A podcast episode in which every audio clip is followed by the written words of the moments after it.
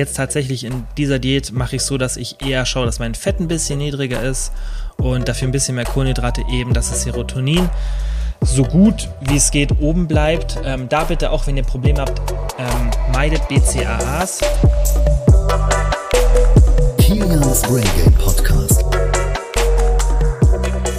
Hallo und herzlich willkommen zu einer neuen Podcast-Folge.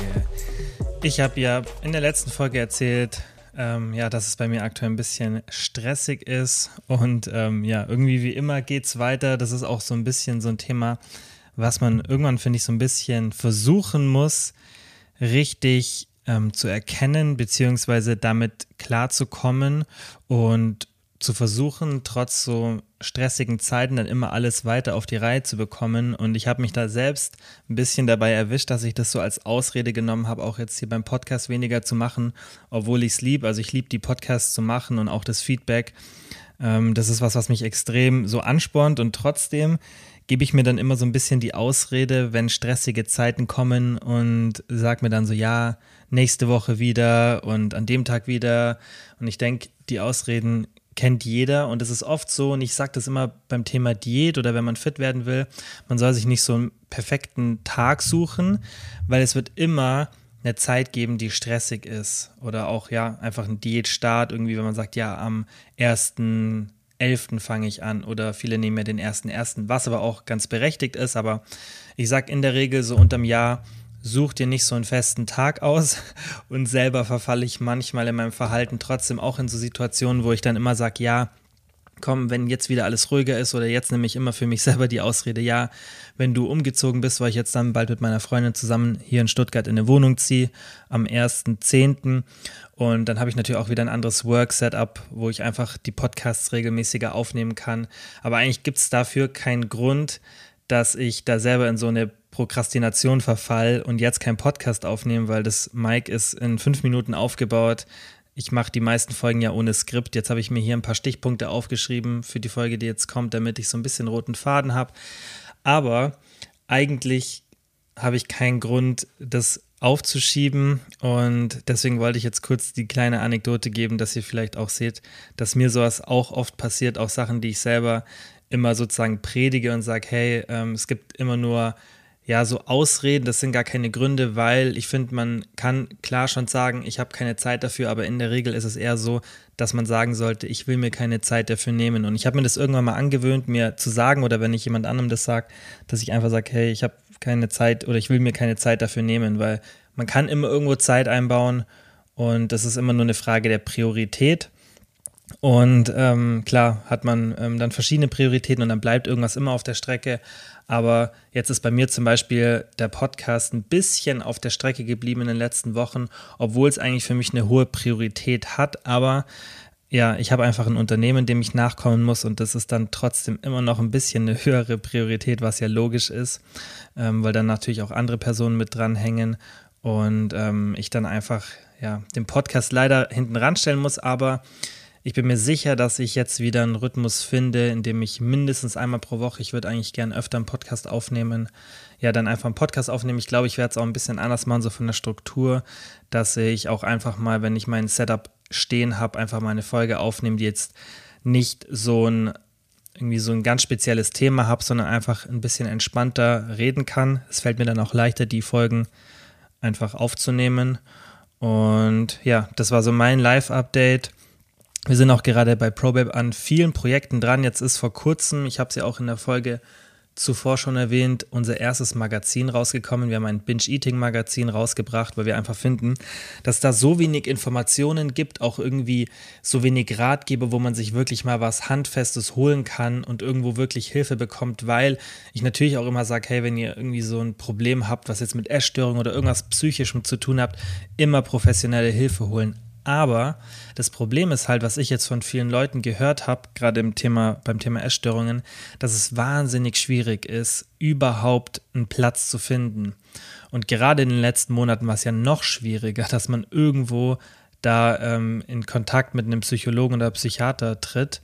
Und deswegen wollen wir einfach da helfen und es soll auch nur so parallel eine Hilfe sein, weil ich finde auch, dass es allgemein wichtig ist, wenn man irgendwie, sei es ein psychisches oder ein körperliches Problem hat, also irgendeine Erkrankung, dass man sich trotzdem selber damit befasst und nicht jetzt dann denkt, also der Auffassung bin ich, dass man einfach sich von jemandem behandeln lässt und dann ist alles getan. Und ich denke, die meisten ähm, erfahrenen Leute werden das einem auch sagen, die einen da behandeln, dass man trotzdem immer noch selber dran arbeiten muss.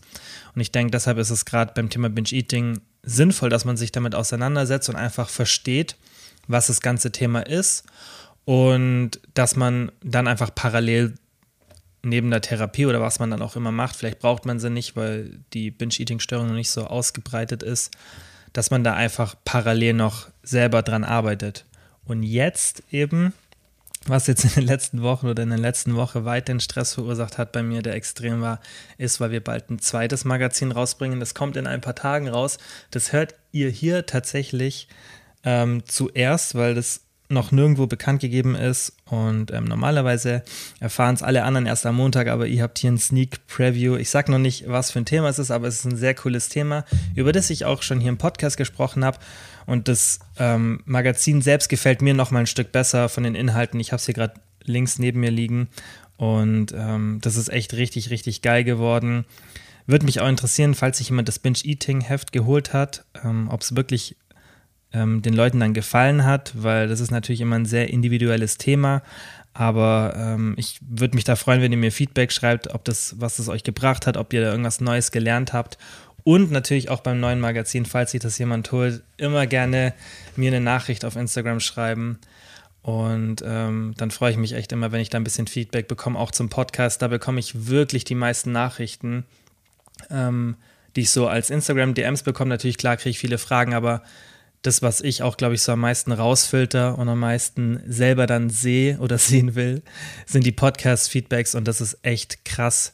Und ähm, das freut mich auch mega. Deswegen, das ist ja das Einzige, was ich eigentlich mit dem Podcast als Ziel habe. Ich will ja da eigentlich kein Geld mit verdienen und das war auch nie die Intention, warum ich es angefangen habe, sondern die Intention war eigentlich, dass ich das, was ich auf Instagram mache, in einem anderen Format machen kann, das mir besser gefällt, weil ich bin jetzt nicht so die Person, die voll drauf steht, Bilder zu machen und so.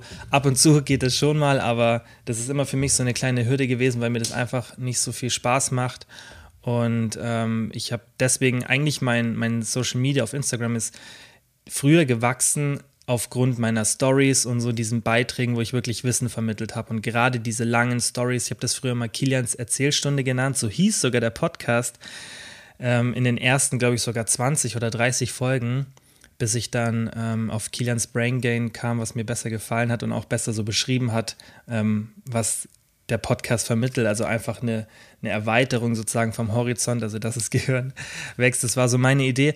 Und ich habe die Stories damals gemacht und habe einfach da wirklich ausführlich immer erklärt, aber ihr kennt ja sicherlich die Instagram-Story-Funktion, das ist einfach ein bisschen unpraktisch, weil diese 15 Sekunden Sequenzen einfach nicht so dafür gedacht sind, dass man jetzt wirklich ausschweift. Und ich denke, jeder, der den Podcast länger hört oder schon mal ein paar Folgen gehört hat, weiß, dass ich gerne da ausschweife. Und ich finde es auch wichtig in manchen Themen, dass man einfach ein bisschen ausführlicher das erzählt. Und deswegen macht mir der Podcast auch viel mehr Spaß, weil ich da einfach 30 oder 40 Minuten über ein Thema reden kann und es einfach mehr erklären kann, als wenn ich irgendwie eine Story mache und ähm, dann 20 Sequenzen habe und ähm, dann trotzdem immer noch begrenzt bin oder halt einen Instagram-Beitrag schreiben muss.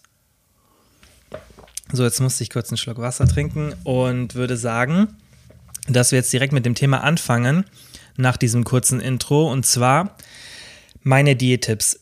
Ich habe es in Instagram schon jetzt ein paar Mal gesagt, dass ich jetzt eine Diät gemacht habe. Ich habe sie, glaube ich, vor drei oder vier Wochen angefangen. Und ähm, ja, ich habe es jetzt nicht so explizit gezeigt, was ich da jetzt gemacht habe und wollte jetzt einfach mal eine Folge drüber machen, wie ich so meine Diät mache und was so meine Tipps sind, weil mir auch während der Diät dann dieses Mal aufgefallen ist, okay, was hat wirklich so die großen Auswirkungen, weil ich mache natürlich da viel mit meiner Erfahrung. Ich mache das ja jetzt schon allein beruflich fünf Jahre, dass ich Leuten beim Abnehmen helfe. Und ähm, wäre ja dann nicht so gut, wenn ich das nicht bei mir selber hinbekommen würde. Und ich hatte noch nie ein Problem damit.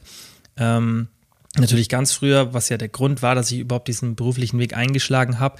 Also ich hatte nicht Probleme jetzt irgendwie abzunehmen, aber halt den richtigen Weg so für mich zu finden. Und ich habe dann natürlich auch ein bisschen vielleicht zu ambitionierte Ziele immer gehabt, aber trotzdem ähm, war das jetzt nicht immer so, dass ich ja sofort das erreicht habe, was ich wollte. Ich muss da schon auch für arbeiten, aber ich habe halt einfach ähm, ein bestimmtes Wissen erstmal gebraucht, damit das gut funktioniert. Und ab dem Zeitpunkt, als ich dieses Wissen hatte und eben wusste, was ich genau machen muss, seitdem habe ich sehr wenig Probleme bei einer Diät. Das hat zum einen damit zu tun, meiner Meinung nach, dass ich einfach ganz genau weiß, was ich machen muss. Ich kenne die Literatur, die Studienlage und ich habe die Erfahrung, weil ich ja allein im Online-Coaching, würde ich jetzt sagen, locker über 500 Leute betreut habe. Und ähm, das mache ich zwar aktuell nicht mehr, aber früher, da war das wirklich extrem eine Zeit lang. Also ich weiß noch, Uki, ähm, der andere Gründer von ProBib und ich, wir hatten parallel, also es gab immer Zeiten, wo wir über 80 oder 100 Coaching-Kunden parallel hatten. Und das war nichts, also wir haben den ganzen Tag nichts anderes gemacht außer das. Und da habe ich viel Erfahrung gesammelt und wie gesagt, natürlich weiß ich auch ganz genau einfach, was so die, was so die Studienlage sagt und was so die wichtigsten Eckpfeiler von der Diät sind. Und das Zweite, was ich glaube, was auch noch eine große Rolle spielt, ist einfach meine Genetik. Ich denke, ich bin da einfach genetisch ein bisschen ähm, ja, einfach gut ausgestattet, würde ich jetzt mal sagen, ähm, habe ich einfach vermutlich Glück gehabt, dass ähm, mein Körper da relativ gut drauf reagiert. Das heißt, während einer Diät habe ich jetzt diese ähm, Anpassungserscheinungen nicht so heftig, da gehe ich jetzt auch gleich nochmal drauf ein. Und ich habe auch nicht so das Problem beim Zunehmen. Also ich könnte auch relativ gut nach Gefühl essen und kann mich da sehr gut im Zaum halten, auch wenn ich da jetzt irgendwie Chips vor mir habe oder sonstiges. Also ich würde sagen, das sind zwei Faktoren, die da bei mir eine Rolle spielen, dass ich eigentlich immer relativ niedrigen Körperfettanteil habe. Also ich habe eigentlich immer sichtbare Bauchmuskeln und das ist jetzt nicht, weil ich irgendwie mehr Ehrgeiz habe oder sonstiges. Ich denke, ich habe einfach zwei Faktoren, die mir da ähm, ja, einfach positiv zuspielen. Natürlich achte ich schon auch sehr darauf. Also das kommt jetzt nicht irgendwie von ungefähr und ähm, ja, einfach durch Glück oder so, aber genetische Ausstattung ist ja auch eine Art von Glück und ähm, das Wissen, das ist natürlich ähm, Arbeit und natürlich auch sich dran zu halten, ist ja dann auch eine eigene Entscheidung, wobei man auch da wieder diskutieren kann, dass diese Entscheidung, dass ich mich dran halten will, auch wieder genetisch bestimmt ist. Und ähm, da gibt es ja auch die Theorie vom freien Willen, was jetzt ja ein komplett anderes Thema wäre. Aber wie gesagt, ich glaube einfach, diese zwei Faktoren spielen bei mir eine große Rolle. Und deswegen ist es auch allgemein wichtig, dass man in der Diät diese zwei Faktoren beachtet. Also erstmal muss man wissen, was man macht. Und man muss auch schauen, okay, wie bin ich überhaupt körperlich ausgestattet für eine Diät? Reagiere ich sehr sensibel darauf, wenn ich meine Nahrung verringere oder eben nicht? Und ich gehe jetzt ein paar Punkte durch und erkläre euch, was ich jetzt auch in den letzten Wochen gesehen habe, was für mich wirklich die größten Unterschiede macht und habe das aufgeteilt in Ernährung, Training und Mental, weil auch das Mentale finde ich sehr, sehr wichtig ist während einer Diät, weil ähm, ja, es bringt nichts, wenn alles gut geplant ist, man den Sport macht und dann aber Ausrutscher hat, weil eben die mentale Komponente nicht so beachtet wird, wie sie beachtet werden sollte. Also fangen wir mal an beim Thema Ernährung. Das Einfachste, was man machen kann, ist das Protein schön nach oben schrauben. Und das ist auch das, was ich in der Diät sofort mache, wenn ich beginne, dass ich erstmal mit dem Protein sehr hoch gehe. Jetzt habe ich natürlich eine Sondersituation gehabt in meiner Diät, denn wir waren ja alle ähm, in der kurzen Quarantäne oder auch nicht so kurz und ich habe mich da echt gehen lassen. Mir ging es auch mental in der Zeit nicht so super und ich hatte sehr, sehr viel Stress und das hat dann alles so ein bisschen zueinander geführt ähm, und habe dann wirklich viel zugenommen also für meine Verhältnisse, ich würde sagen, so schon drei Kilo, drei, vier Kilo Fett ähm, oder drei Kilo, zwei, drei Kilo. Ich kann es nicht genau einschätzen, weil ich mich da auch nicht so wirklich gewogen habe. Was jetzt vielleicht nicht nach so viel klingt, aber für meine Verhältnisse dafür, dass mein Gewicht eigentlich seit vier, fünf Jahren immer konstant ist, höchstens mal zwei Kilo hoch, zwei Kilo runter, war das schon ähm, extrem. Und ich habe natürlich auch einiges an Muskeln abgebaut. Ich wusste natürlich, dass das alles nur temporär ist und dass ich mir da jetzt nicht so viele Sorgen machen muss, weil das im Endeffekt alles schnell wieder kommt. Und diesen Effekt habe ich eben ausgenutzt. Ich habe es erstmal so gemacht, dass nachdem die Ausgangssperre vorbei war und die Gyms dann wieder auch geöffnet haben, was hier in Baden-Württemberg sehr, sehr lange gedauert hat. Es war mit Bayern das letzte Bundesland, ähm, die die Gyms wieder aufgemacht haben. Und dementsprechend habe ich sehr spät angefangen, wieder zu trainieren. Und hatte dann, ich würde sagen, vor meiner Diät habe ich mir, glaube ich, so ein vier bis acht Wochen Fenster gegeben. Ich weiß es nicht mehr ganz genau, wie lang es war. Ich habe gesagt, ich mache mindestens einen vier Wochen Zyklus durch, in dem ich das Ziel habe, auf meine alten Gewichte zu kommen. Ich glaube, es hat sogar ein bisschen länger gedauert. Ich glaube, nach sechs Wochen hatte ich so meine alten Gewichte, die ich gedrückt habe, wieder erreicht. Und da habe ich mir gesagt, komm, ich mache das jetzt noch ein, zwei Wochen, damit sich einfach die Muskelmasse ganz normal wieder aufbauen kann, habe dann eine sehr hohe Proteinzufuhr gehabt und habe einfach meinem Körper so zwei, drei Wochen Zeit gegeben, auf dem alten Leistungsniveau zu verbleiben, damit einfach die ganze Muskelmasse in Ruhe wieder aufgebaut werden kann, damit ich nicht in die Diät starte und dann nochmal das Potenzial, was ich habe, wieder die Muskeln zurück aufzubauen, wieder verringere, weil eine Diät führt natürlich immer dazu, dass man in der Regel auch wenn man aus so einer Trainingspause kommt, weniger Muskeln aufbaut, als wenn man jetzt ganz normal die Kalorien so zuführt, wie man sie verbraucht. Das heißt, dass man einfach plus minus null ist, dass man nicht mehr isst, als man verbraucht, aber auch nicht weniger. Und das habe ich einfach gemacht, habe das so ein bisschen akkumulieren lassen. Da habe ich schon eine krasse Veränderung von der Körperzusammensetzung gesehen. Ist immer ganz interessant nach so einer Trainingspause. Vielleicht habt ihr das auch schon mal gehabt. Ich hatte es jetzt auch schon öfter, dass ich mal irgendwie vier Wochen oder sechs Wochen äh, fast nicht trainiert habe. Das letzte Mal war zum Beispiel in Bali. Da habe ich, glaube ich, in vier Wochen vielleicht sechs Trainingseinheiten oder so gehabt. Und das hat man dann schon auch gesehen. Protein war niedrig und so. Ein ähm, bisschen Alkohol und das hat dann natürlich alles dazu geführt, ähm, dass ich da auch sicherlich ein bisschen was dann am Schluss verloren hatte und ähm, ich hatte schon öfter so Trainingspausen, es ist immer ganz interessant zu sehen, wie der Körper sich da wieder an die alte Form, besonders wenn man die sehr lange schon davor hatte, ähm, wieder einfach, wie der Körper sich diese alte Form wiederholt. Das spielt natürlich auch da eine Rolle, wie gesagt, wie lange ihr schon trainiert. Wenn ihr jetzt schon sehr, sehr lange trainiert, dann geht es sehr, sehr schnell wieder. Und das habe ich jetzt auch bei mir gesehen nach dieser kurzen Pause. Also es hat jetzt nicht mal zwei, drei Monate gedauert und ich würde sagen, meine Form ist jetzt sogar ein Stückchen besser als ähm, vor der, ähm, vor dieser Trainingspause, weil ich davor schon ein bisschen runtergeschraubt habe.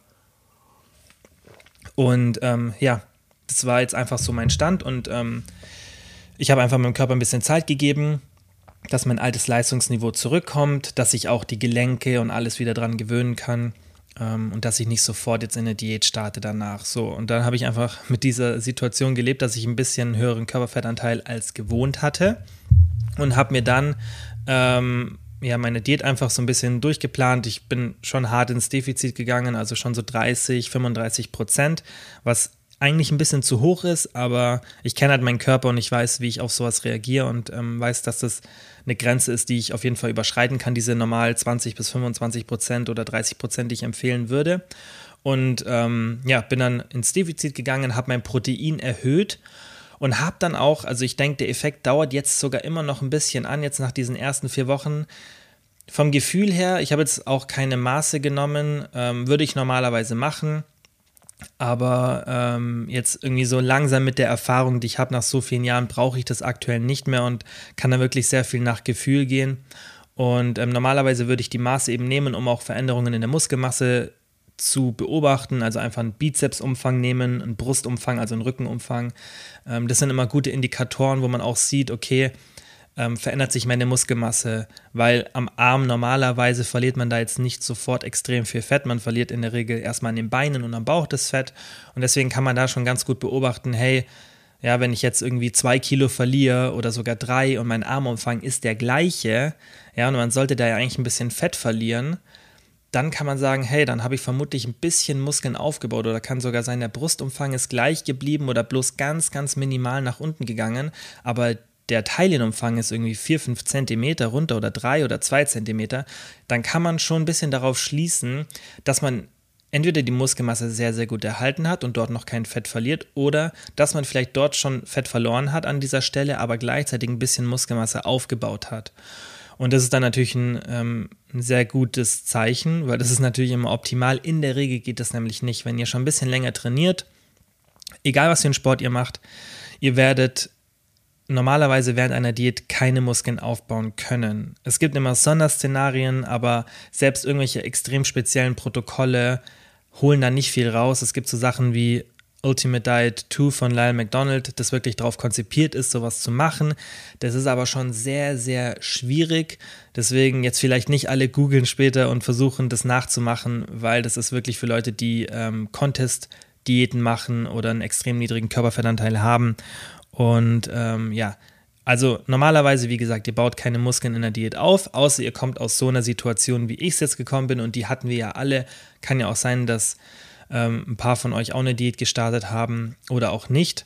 Und ähm, das in einer anderen Situation hatten. Auf jeden Fall kann man in der Anfangszeit einer Diät, nach einer Trainingspause noch sehr, sehr gut Muskeln aufbauen. Und ich sehe das bei mir auf jeden Fall, dass da was passiert und ähm, deswegen geht auch mein Gewicht nicht so sehr runter. Das ist natürlich auch was, was man beachten muss, dass wenn man jetzt ja eine Diät macht und man kommt aus einer Sportpause und man denkt sich, okay, weil bei mir war es jetzt so, dass ich jetzt tatsächlich in diesen drei, vier Wochen, ich glaube, Jetzt ist ungefähr, ich habe mich jetzt heute Morgen nicht gewogen, es ist ein bisschen mehr als ein Kilo, es sind so 1,4 Kilo, was auf jeden Fall gut ist, aber das ist jetzt noch nicht so krass für vier Wochen, weil normalerweise mit dem Defizit, mit dem ich eine Diät gerade mache, sollte ich schon so ein halbes bis ein Prozent von meinem Körperfett verlieren, was mindestens 500 Gramm pro Woche wären. Also wäre ich jetzt bei meiner Rechnung nach vier Wochen ungefähr bei zwei Kilo, also wäre ich jetzt so ein halbes Kilo hinterher und ich sollte eigentlich schon eher Richtung ein Prozent verlieren, weil ich schon ähm, ein sehr großes Defizit habe, würde ich sagen. Aber man muss, wie gesagt, dann natürlich beachten, wenn dann noch ein bisschen Muskelmasse aufgebaut wird, dass das Gewicht natürlich dann nicht so krass sinkt. Natürlich ist der Effekt nicht so groß, weil man baut jetzt dann nicht irgendwie ein Kilo Muskeln auf, aber er kann auf jeden Fall nach ein paar Wochen ein paar hundert Gramm betragen und das muss man natürlich dann auch immer beachten. Plus, ich hatte auch so ein paar Tage, wo ich wirklich mich nicht so gut an die Diät gehalten habe. Ich war jetzt wirklich nicht so im Überschuss, aber wir waren einmal im Europapark und ähm, ich würde mal sagen, da habe ich mich zwar gut bewegt mit 25.000 Schritten, aber ich glaube, ich habe auch ganz gut gegessen und habe da nichts ausgelassen. Dementsprechend gab es so ein paar Tage während der Diät, wo ich wirklich ähm, ja, ein bisschen zu viel gegessen habe. Jetzt nicht wirklich, dass ich 5000 Kalorien gegessen habe, aber zumindest vielleicht ein bisschen im Überschuss war. Und das ist natürlich dann nicht immer so förderlich für eine Diät, weil die Beständigkeit ist immer das Wichtigste. Also, um jetzt wieder zurückzukommen, Thema 1, Ernährung, Protein, immer schön hoch. Ich habe es jetzt extrem hoch auf zweieinhalb Gramm pro Kilogramm Körpergewicht, was ähm, ja, wie gesagt, sehr, sehr hoch ist, weil man muss ja auch noch bedenken, dass mein Körperfettanteil ähm, ziemlich niedrig ist oder relativ niedrig ist, ähm, ist es trotzdem sehr sinnvoll, dass man ähm, das allgemein so hoch macht. Also klar, ihr könnt auch auf 2 Gramm gehen, aber ich gehe da lieber auf Nummer sicher, besonders jetzt, da ich aus dieser Trainingspause rauskam und ja das Potenzial habe, Muskeln aufzubauen, dann gehe ich lieber ein bisschen hoch. Und was man in ein paar Studien gesehen hat, was sehr interessant war, ist, dass es so Cluster gibt und es individuell ist, welche Proteinzufuhr sinnvoll ist. Und normalerweise ist irgendwas so zwischen 2,3 bis 3,1 Gramm Protein, ähm, was in einer sehr guten Meta-Analyse rauskam, so der optimale Wert. Aber man sieht eben, dass manche Leute sich an diesem oberen Bereich bewegen, manche am unteren Bereich. Das heißt, manche, für die würde es reichen, diese 2,3 Gramm zu sich zu nehmen, für andere eher diese 3 Gramm. Und da das sehr schwierig ist rauszufinden, tendiere ich dann immer eher dazu, ein bisschen mehr Protein zu mir zu nehmen und ähm, gehe dann auf zweieinhalb Gramm. Das ist jetzt noch nicht so extrem. Ähm, man kann natürlich mit drei Gramm noch höher gehen, aber ähm, viel niedriger als zwei Gramm würde ich auch in einer Diät, wenn ich keinen Kraftsport mache, auf jeden Fall nicht gehen. Also zwei Gramm ist so das unterste Minimum wenn man wirklich will, dass auch die, die Muskelmasse gut erhalten bleibt. Und wichtig, dass man gesättigt ist, weil Protein ist einfach der sättigendste Makronährstoff, den es gibt. Also es gibt ja die Makronährstoffe Protein, Kohlenhydrate, Fett und theoretisch Alkohol. Aber da wir da keinen Speicher für haben, lässt man den eigentlich immer weg, wenn man darüber spricht. Und der ist jetzt auch nicht wirklich sättigend. Ähm, und dementsprechend ist es Protein hochzuhalten immer sinnvoll, weil der Makronährstoff einfach am sattesten macht. Und es gibt auch keine negativen Konsequenzen. Also diese ganzen ähm, Mythen von wegen irgendwie, das wirkt sich auf die Nieren aus und sowas. Wenn ihr gesund seid und keine Nierenprobleme habt, dann könnt ihr da extrem hochgehen und da gibt es auch Langzeitstudien und ähm, dementsprechend ja, gibt es nicht wirklich Argumente gegen eine hohe Proteinzufuhr, die, ähm, die immer da wieder kommen, die wurden immer wieder widerlegt sozusagen. Und dementsprechend ist es immer so, so einer der wichtigsten Punkte, wenn er Diät, weil der hat gar keine negativen Konsequenzen und der ist nur positiv. Dann Nummer zwei, bei der Ernährung, was auch sehr, sehr wichtig ist und was mir auch sehr viel hilft, ist einen Tagesrhythmus zu finden, beziehungsweise herauszufinden, wann man Essen braucht und wann nicht. Jetzt zum Beispiel ich kann euch mal heute den Tag erklären. Es ist jetzt 16 Uhr. Ich glaube, ich bin um 9 Uhr aufgestanden. Ich stehe mal ein bisschen später auf, weil ich auch äh, meistens lang arbeite. Gestern zum Beispiel habe ich erst um 1 Uhr meinen Laptop ausgemacht. Und dementsprechend habe ich so ein bisschen verschobenen Rhythmus. Auf jeden Fall stehe ich, stehe ich, oder normalerweise stehe ich um 9 Uhr ungefähr auf, 9, halb 10, je nachdem.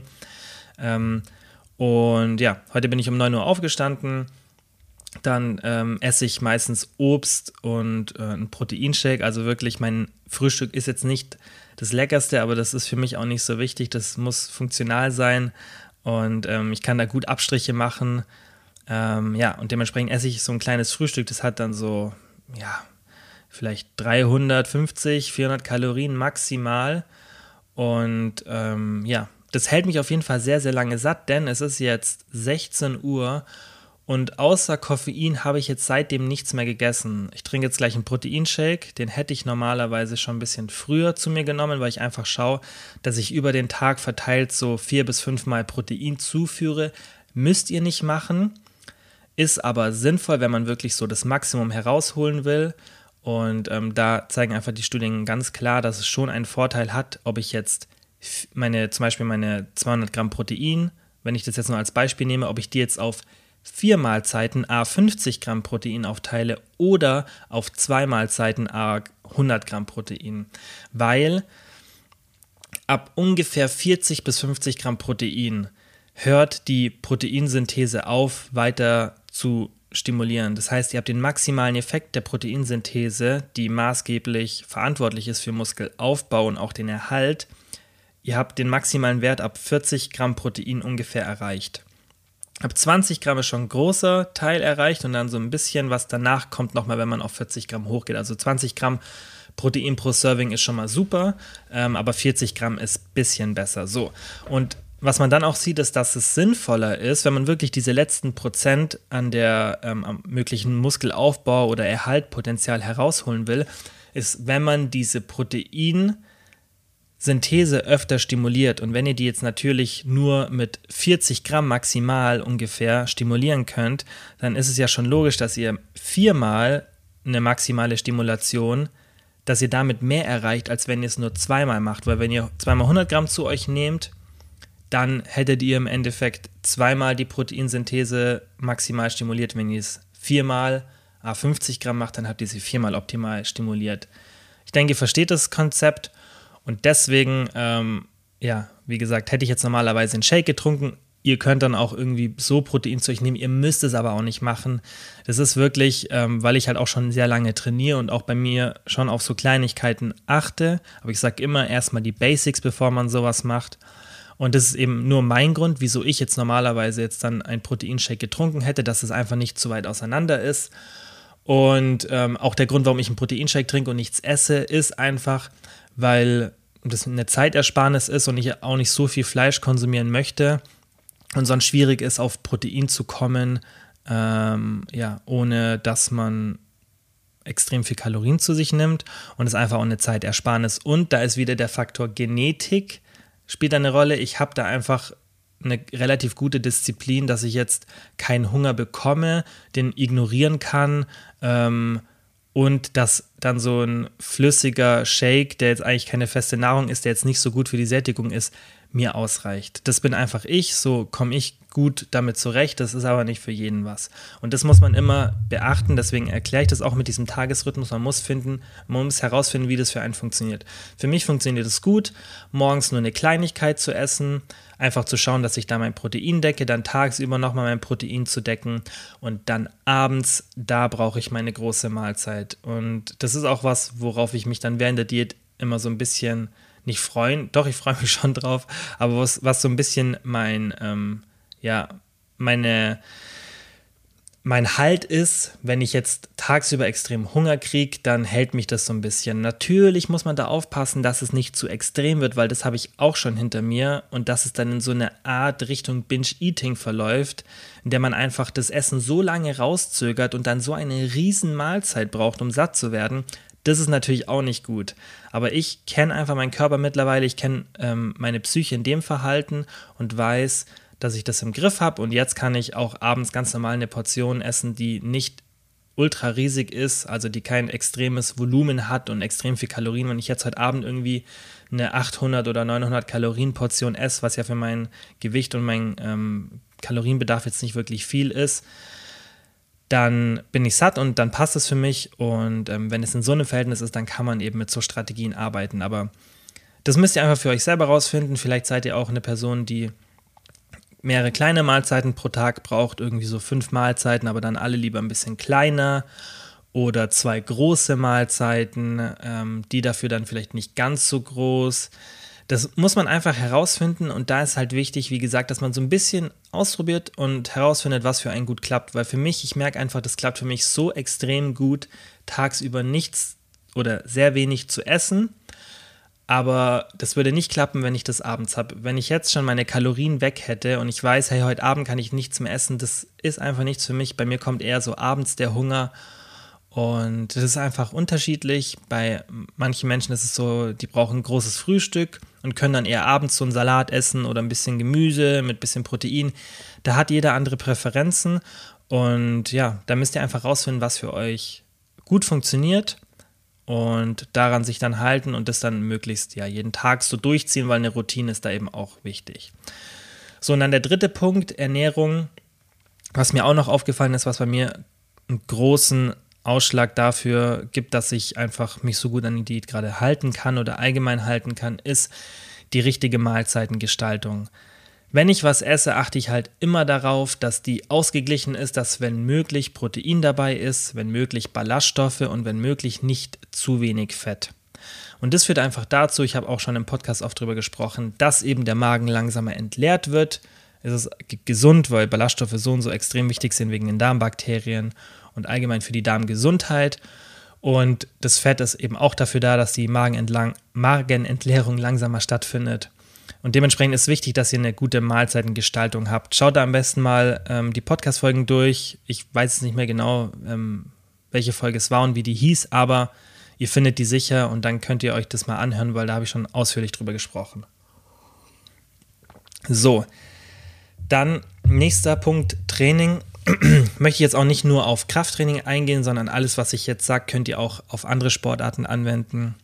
Ich denke, die meisten, die den Podcast hören, machen Krafttraining, aber ich bin mir sicher, dass auch viele dabei sind, die laufen gehen, schwimmen, reiten, was auch immer ihr da macht, das spielt keine große Rolle, weil das eigentlich auf alles so zutrifft, weil es eigentlich eher um das Thema Kalorienverbrauch bzw. Aktivität geht. Und was bei mir extrem wichtig ist während einer Diät, ist, dass ich meine Schrittanzahl beobachte, weil ich arbeite von zu Hause, normalerweise, also besonders jetzt hier, ähm, normalerweise, als ich noch in Kempten gewohnt habe, da habe ich ein Büro gehabt, da habe ich mich ein bisschen mehr bewegt, aber das Büro war jetzt auch nicht so weit von meiner Wohnung weg. Ich bin oft hingefahren, ich bin ins Gym gefahren.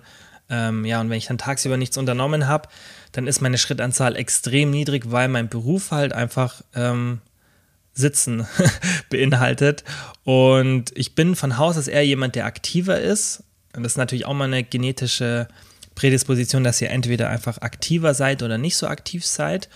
Und ich bin zwar normalerweise so, dass ich eher aktiv bin, aber dadurch, dass ich es halt ähm, nicht sein muss, bin ich natürlich auch nicht so aktiv. Und deswegen muss ich wirklich auf meine Schrittzahl achten.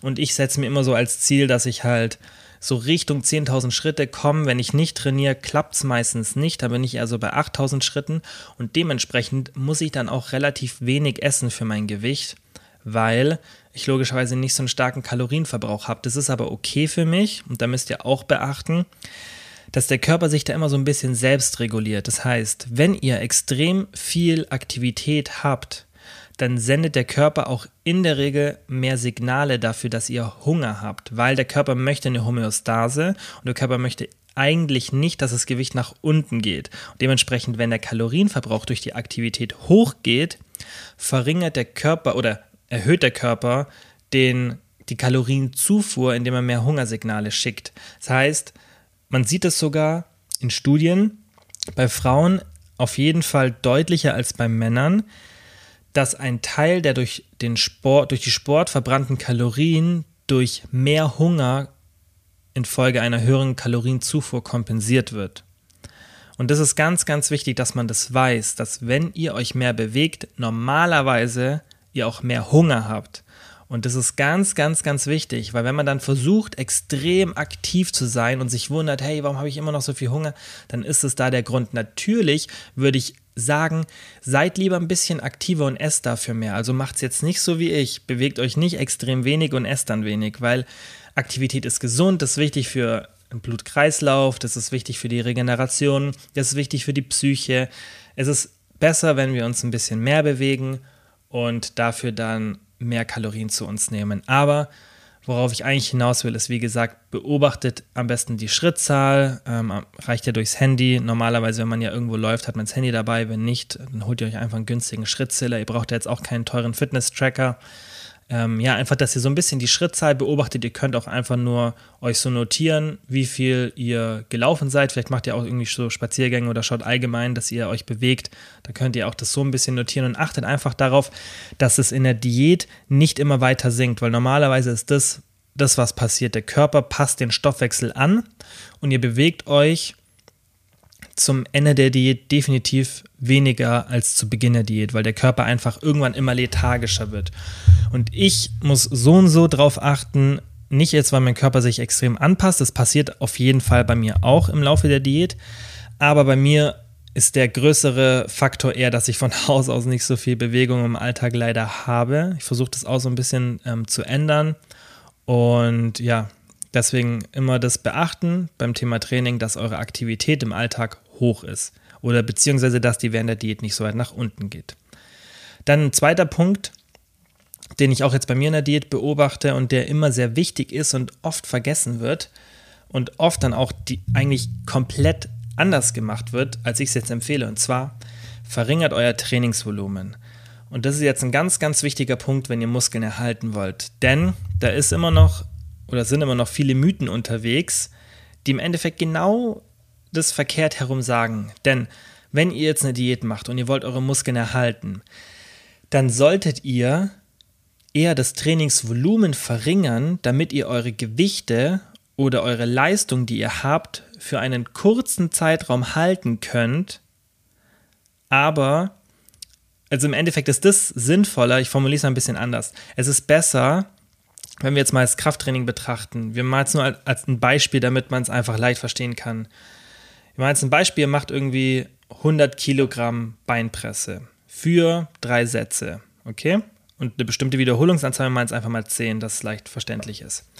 Und in der Diät ist es sinnvoller, die Satzanzahl auf einen Satz zu reduzieren, die 100 Kilo zu halten und die 10 Wiederholungen zu halten. Also normalerweise mache ich drei Sätze, 10 Wiederholungen jeweils mit 100 Kilo. Jetzt in der Diät mache ich einen einzigen Satz mit 100 Kilo, 10 Wiederholungen. Das heißt, diesen Workload, diese Intensität des Gewichtes verringere ich nicht. Ich verringere nur das Volumen, wie oft ich das Ganze mache. Und man sieht in Studien ganz klar, dass das viel, viel wichtiger ist, als wenn ihr jetzt auf Teufel komm raus diese drei Sätze haltet. Ja, ihr macht weiterhin drei Sätze, 10 Wiederholungen, aber geht vom Gewicht runter von 100 auf 90 Kilo, weil logischerweise in der Diät irgendwann die Kraft auch weniger wird. Ja, man hat weniger Kalorien zur Verfügung, man verliert vielleicht ein bisschen Muskelmasse und das führt dann dazu, dass man unweigerlich irgendwann das Gewicht verringern muss. Und der bessere Schritt als jetzt, wenn ihr normalerweise die drei, ihr macht normalerweise zu Beginn der Diät vielleicht noch das gleiche Volumen, ja, ihr macht diese drei Sätze, 100 Kilo und ihr merkt jetzt so, okay, langsam wird die Kraft ein bisschen weniger. Und alles, was ich jetzt auch sage, könnt ihr auch auf andere Sportarten übertragen, ja. Also natürlich nicht immer eins zu eins, aber relativ gut. Wenn ihr irgendwie was anderes macht, wo ihr eine intensive Belastung habt und die wiederholt und ihr merkt so, hey, irgendwie geht es nicht mehr so, ich müsste jetzt ein bisschen weniger machen, dann verringert lieber das Trainingsvolumen und nicht das Gewicht oder die Intensität. Die Intensität ist ganz wichtig, dass die oben bleibt. Ihr könnt das Volumen stark verringern, ihr könnt da bis zu ein Neuntel das Volumen verringern. Ich würde immer eher so ein Drittel sagen, ja, also anstatt drei Sätze ein Satz. Und ihr werdet trotzdem die Muskeln erhalten, solange ihr die Intensität für diesen ähm, verringerten Zeitraum, also zum Beispiel ein Drittel statt dem normalen, was ihr macht, einhaltet. Und wie gesagt, die schlechtere Variante wäre zu sagen, okay, ich mache weiterhin meine drei Sätze, aber ich schaffe es einfach nicht mehr. Ich muss jetzt erstmal von meinen 100 Kilo auf 95 runtergehen. Und nächste Woche oder in drei Wochen gehe ich vielleicht auf 90 Kilo runter.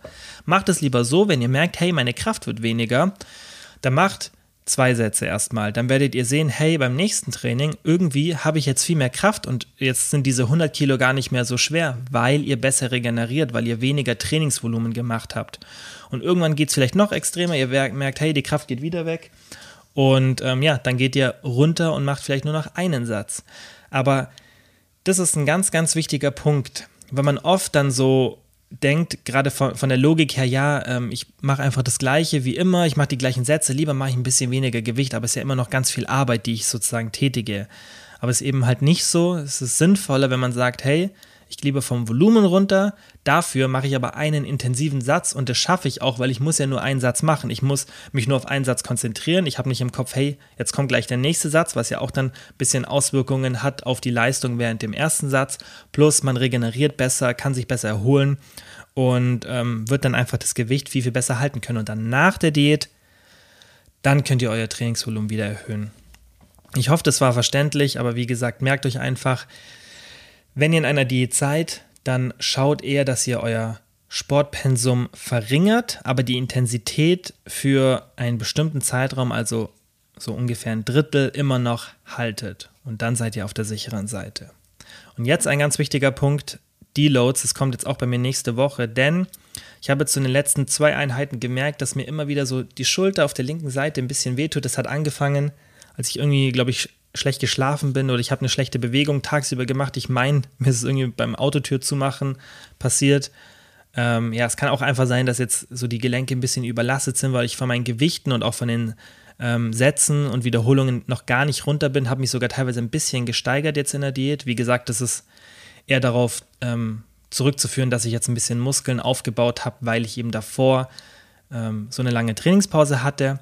Aber ich merke, jetzt kommt so der langsam der Zeitpunkt, an dem ich mal einen Deload machen sollte, weil ich jetzt seit ungefähr, würde ich jetzt mal sagen, acht oder neun Wochen durchtrainiert habe mit einer hohen Intensität und das ist jetzt so ein perfekter Zeitpunkt, so nach sechs bis acht Wochen, dass ich jetzt eine Woche einbaue, in der ich von der Intensität runtergehe. Und ein Deload ist eigentlich relativ simpel, den kann man auch eigentlich bei jeder Sportart so anwenden. Ein ganz simples Schema ist gleiches Trainingsvolumen, aber 60% der Intensität. Das heißt, jetzt wieder das Beispiel vorhin von der 100 Kilo Beinpresse, anstatt dass ich jetzt drei Sätze A10 Wiederholungen mit 100 Kilo mache, würde ich jetzt drei Sätze A10 Wiederholungen mit 60 Kilo machen.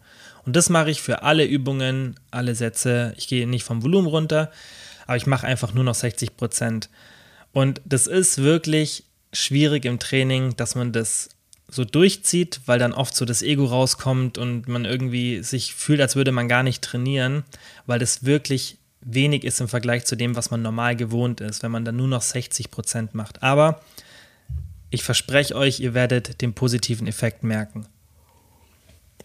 Und es ist ganz, ganz wichtig, dass man regelmäßig so Deloads einbaut, weil ihr euch sonst irgendwann ausbrennt. Der Körper, gerade in der Diät, braucht einfach so Regenerationsphasen und so ein Deload kann wirklich sehr, sehr hilfreich sein. Und ihr werdet da auch keine Muskeln abbauen, das ist nur eine Woche. Im Gegenteil, wenn, dann sorgt ihr mit zum Deload dafür, dass ihr eben keine Muskeln abbaut, weil der Körper sich erholen kann. Ihr könnt danach wieder normal weiter trainieren. Ihr werdet auch merken, nach dieser Deload-Woche habt ihr auch, wenn ihr in der Diätzeit wieder mehr Kraft für die Gewichte, die ihr davor hattet. Und es tut einfach allgemein gut. Die Gelenke können sich erholen. Ganz, ganz wichtig auch, man kann sich wieder ein bisschen mehr auf die Technik konzentrieren. Denn das passiert natürlich auch oft in der Diät und da müsst ihr auch sehr, sehr aufpassen. Da achte ich auch einfach jetzt aus Erfahrung darauf, weil ich den Fehler schon in der Vergangenheit gemacht habe, dass wenn ihr auf Teufel komm raus die Gewichte halten wollt, dann kann es passieren, dass die Technik irgendwann immer und immer und immer und immer schlechter wird, ja, weil ihr unbedingt das Gewicht halten wollt und dann fälscht man ab oder drückt falsch und dann habt ihr vielleicht das gleiche Gewicht immer noch, das ihr bewegt, aber die Technik ist einfach nicht mehr so, wie sie davor war. Und so ein Deload ermöglicht euch einfach mal eine Woche die Gewichte so runterzufahren, dass ihr euch sehr, sehr gut auf die Technik konzentrieren könnt. Und dann habt ihr natürlich wieder ein Motor Learning und dann verbessert sich die Technik auch wieder und ihr merkt auch, hey, ja, jetzt ist doch ein ganz schön großer Unterschied, wenn ich die Übung mit nur 60 Prozent mache, als wenn ich die normal mit meinen 100 Prozent mache. Und ich soll vielleicht wieder mehr auf meine Technik achten oder ja, bei der Übung mal einen Satz weniger machen, damit ich einfach ein bisschen mehr, ähm, ja, besser regeneriere und dann auf die Technik wieder achten kann. Und ähm, da ist so ein Deload eben super. Also erstens, man regeneriert und zweitens, man kann einfach die Technik wieder ein bisschen optimieren. Das war alles jetzt was mir jetzt so in meiner aktuellen Diät zum Thema Training aufgefallen ist und jetzt der letzte Punkt mental. Ähm, ich würde euch empfehlen, gerade wenn ihr so ein bisschen ähm, zu Anxiety und so weiter neigt, dann die Kohlenhydrate nicht zu niedrig zu machen. Und ähm, ja, das ist einfach, das hat viel ähm, mit den Hormonen zu tun und gerade mit Serotonin, wenn man halt die Kohlenhydrate extrem niedrig macht. Das ist für Serotonin nicht so gut und ähm, dementsprechend würde ich euch empfehlen, gerade wenn ihr das merkt, so dass ihr in der Diät einfach ein bisschen ähm, ja, psychisch nicht so stabil seid wie sonst oder euch einfach mehr Sorgen macht, mehr Ängste habt und so weiter. Das ist eigentlich ganz normal in der Diät. Und wenn ihr merkt, dass ihr da sehr sensibel seid, dann achtet darauf, dass die Kohlenhydrate nicht zu niedrig sind. Und das ist auch, was ich jetzt in meiner Diät immer ähm, schon in der Vergangenheit gemerkt habe, dass ich so von der Stimmung nicht so gut drauf bin, so ein bisschen depressiv verstimmt oder dass man einfach ängstlicher ist in, in ähm, ja, bestimmten Gedankengängen.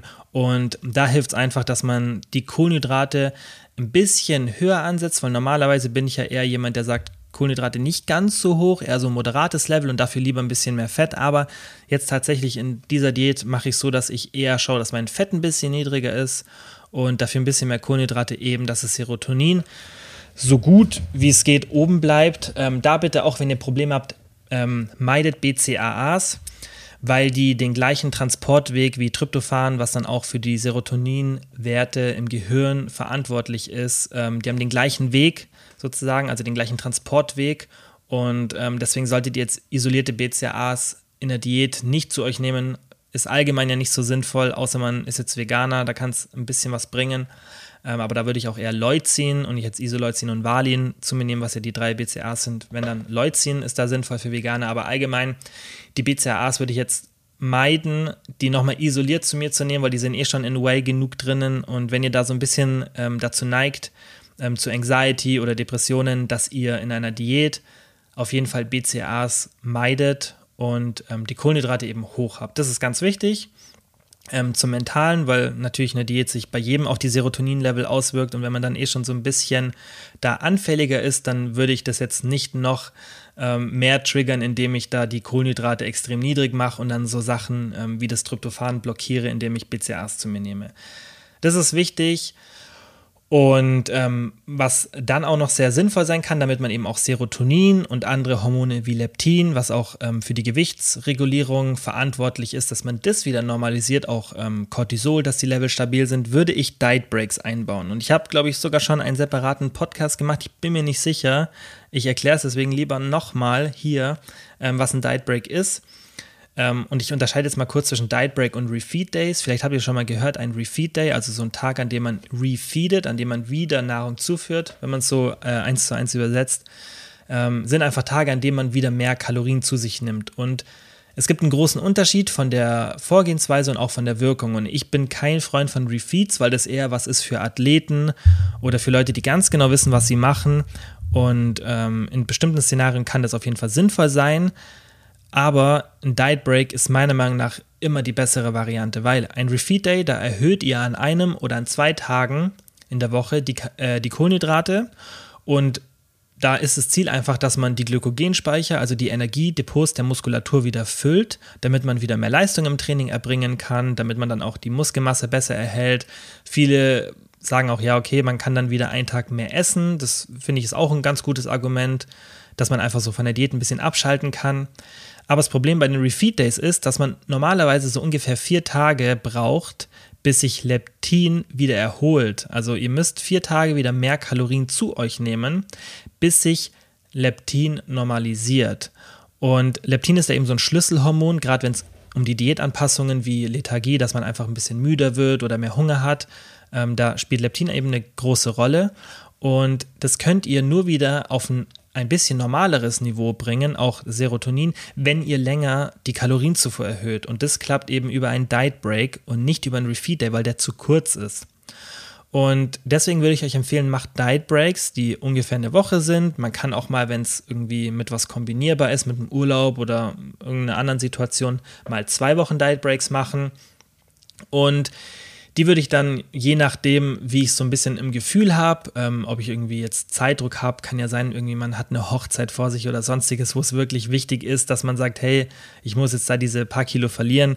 Wenn man da ein bisschen Zeitdruck ist, würde ich die Diet Breaks eben seltener machen, aber wenn man sagt, hey, ich habe jetzt eigentlich auch Zeit und ähm, mir ist wichtig, dass meine Hormonlevel gut bleiben, dann würde ich so, je nachdem, wie hoch oder niedrig euer Körperfettanteil ist, die alle so 8 bis 16 Wochen einbauen. Wenn ihr niedrigen Körperfettanteil habt, eher so alle 8 bis 10 bis 12 Wochen. Wenn ihr ein bisschen höheren Körperfettanteil habt, dann kommen eure Hormone normal mit einer Diät besser klar. dann müsst ihr das nicht so oft machen. Normal solltet ihr ja eh nicht so lange Diät machen, aber es kann ja sein, irgendwie habt 20 Kilo vor euch, damit ihr ein gesundes Körpergewicht kommt und dann kann ja eine Diät schon länger dauern. Und ähm, dementsprechend äh, sollte man auf jeden Fall so die Diet Breaks in die Diät einbauen. Und was ihr da macht, ist, ihr hebt einfach die Kalorienzufuhr auf das Maß, was ihr normalerweise als Kalorienverbrauch habt. Also ihr schätzt euren Kalorienverbrauch, so wie ihr es zu Beginn der Diät gemacht habt. Und dann zieht ihr vielleicht nochmal 10% Sicherheitsabschlag ab, weil die, ähm, der Stoffwechsel kann sich ja angepasst haben in der Diät. Und dann ist es natürlich ähm, immer so ein bisschen auf Nummer sicher gehen, einfach beim Diet Break nochmal von der berechneten ähm, Kalorienzufuhr bzw. vom Kalorienbedarf, den man hat, nochmal 10% abzuziehen. Und dann haltet ihr euch daran für eine Woche ungefähr und macht danach wieder ganz normal mit der Diät weiter, die ihr davor gemacht habt. Und in diesem Diet Break geht es auch nicht darum, jetzt einfach so voll nach Gefühl zu essen und ähm, das sozusagen als, ähm, ja, als, weiß nicht, wie ich es genau jetzt artikulieren soll, einfach als ähm, so Ausrede zu benutzen, dass man jetzt wieder mehr essen kann, sondern das ist einfach ein kontrollierter, eine kontrollierte Pause während einer Diät. Und ich würde da weiterhin, gerade wenn ihr irgendwie vielleicht die Kalorien in der Diät zählt oder ein bisschen überschlagt, würde ich das weitermachen. Überschlagt die Kalorien, dass ihr so ungefähr wisst, wo ihr seid. Und dann haltet euch an den Diet Break, habt da keine Angst, auch wenn das Gewicht erstmal ein bisschen hoch geht. Ihr zieht einfach ein bisschen Wasser, die Glykogenspeicher füllen sich. Das ist ganz normal, Mageninhalt wird mehr, weil ihr natürlich wieder mehr esst. Ähm, wiegt euch vielleicht während der Woche nicht, ähm, zieht es einfach so durch. Und ihr werdet sehen, es kann auch sein, dass ihr da ähm, Gewicht verliert, aber ihr werdet auf jeden Fall sehen, dass es sich lohnt. Und ähm, vielleicht verliert ihr ein bisschen Wassergewicht, weil sich das Cortisol normalisiert und schwankende Cortisol-Level, ähm, die während einer Diät normal auftauchen, weil die stressbedingt sind, ähm, einfach sich negativ auf die Wasserhaushalte auswirken können. Und dann kann es oft sein, dass wenn man die Kalorien hebt, dass sich dann das Gewicht ein bisschen wieder verringert. Also es muss nicht mal sein, dass ihr zunehmt, aber macht diesen Diet Break einfach, geht danach wieder auf die alte Kalorienzufuhr. Und dann werdet ihr sehen, dass das sich langfristig sehr, sehr positiv auf die Diät auswirkt. Ich mache es jetzt aktuell noch nicht, weil ich jetzt auch noch nicht so lange Diät mache und ich ja auch tendenziell eher einen niedrigeren Körperfettanteil habe. Aber ich würde es auf jeden Fall empfehlen, dass ihr das mal probiert.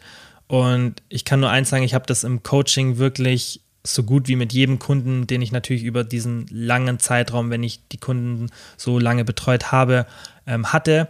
Mit jedem Kunden, mit dem ich das gemacht habe, war das ein positives Erlebnis. Ich habe nicht ein, einzige, ein einziges Coaching gehabt, bei der die Person eine negative Situation aufgrund eines Diet Breaks hatte. Keine der Person hatte irgendwie eine Essattacke oder sonstiges. Das hat immer super geklappt und das ist so ein in Anführungszeichen Geheimtipp in der Diät, so ein Diet Break zu machen, der ursprünglich, auch da wichtig, die Credits rauszugeben, glaube ich, von Lyle McDonalds so konzipiert wurde. Ich habe es auf jeden Fall so übernommen, wie er es empfiehlt. Ähm, und es ist einfach in der Diät so viel wert und kann so einen großen Unterschied machen im Durchhaltevermögen, ähm, auch in der Physiologie dann, wie der Körper einfach drauf reagiert. Und man hat auch immer so ein bisschen was, worauf man sich auch freuen kann. Vielleicht die zwei Wochen davor so, hey, ich mache jetzt zwar gerade Diät, aber ich weiß, es kommt eine Pause und danach habe ich wieder voll Energie für die nächste Phase der Diät. Und gerade Leute, die dann irgendwie vor einem größeren Gewichtsverlust stehen, ähm, die das einfach auch aus gesundheitlichen Gründen machen, damit sie vom Übergewicht wegkommen, kann es extrem helfen, da eben auch nochmal so eine Motivation zu haben, hey, ich kann bald mal wieder in der Woche ein bisschen normaler essen und es hat einfach, wie gesagt, nur positive Vorteile fürs Essverhalten, für die Hormone und dann auch für die weitere Motivation. So, das war jetzt ein sehr langer Monolog. Ähm, wir sind jetzt bei über 50 Minuten angekommen und das waren jetzt alle Tipps, die ich mir so notiert hatte, damit ich so ein bisschen roten Faden habe. Und ich hoffe einfach, dass die Tipps euch dann auch helfen, aber das sind eigentlich so universelle, die normalerweise jedem in der Diät helfen. Wenn ihr vielleicht jetzt auch gerade keine Diät macht, vielleicht wenn ihr das nächste Mal Diät macht oder irgendjemanden habt, der eine Diät macht, dann schickt ihm die Podcast-Folge oder hört sie euch wieder an, weil das wirklich so die Grundlagen sind, die man immer beachten sollte und die jetzt auch, glaube ich, alle nicht so viel Arbeitsaufwand sind. Das ist mir auch immer wichtig, dass das alles ähm, sehr effizient ist, also dass man Sachen macht, die nicht so zeitaufwendig sind, aber dann doch einen großen Effekt haben und ähm, dass man da einfach geschickt sozusagen an die Diät rangeht und es einfach gut plant und dann halt auch bessere Erfolge hat, weil man einfach sich das so alles zurechtlegt, dass man es leicht in den Alltag integrieren kann und ähm, dann die maximalen Erfolge hat. So, wie gesagt, ähm, das war jetzt eine lange Folge, aber ich hoffe, es hat euch geholfen. Nächste Woche wird es vermutlich ein QA geben. Ich muss noch schauen, wie ich es von den Folgen mache. Entweder die nächste oder die übernächste Folge wird ein QA genau zu diesem Thema werden. Das habe ich in meiner Instagram-Story gestern gepostet, ähm, ja, dass ihr mir da bitte Fragen schicken soll zu meiner Diät und dann werde ich zu dieser Folge sozusagen ein QA machen, äh, beziehungsweise einfach zu meiner Diät. Und ich weiß nicht, ob das die nächste Folge wird oder die übernächste, weil ich nehme morgen mit Luki mal wieder einen Podcast auf. Und ich weiß auch nicht, ob ich, wie gesagt, wie ich die Folgen dann rausbringe, aber normalerweise werde ich so machen, dass es die Folge mit Luki, damit die aktuell rauskommt, nächste Woche kommt und dann übernächste kommt der Diät-QA. Ja, wie gesagt, ich hoffe, ähm, es hat euch geholfen und ähm, in der Folge waren ein paar Tipps, die euch in der Diät jetzt helfen oder helfen werden. Wie immer, vielen, vielen Dank fürs Zuhören und die Aufmerksamkeit und bis zum nächsten Mal.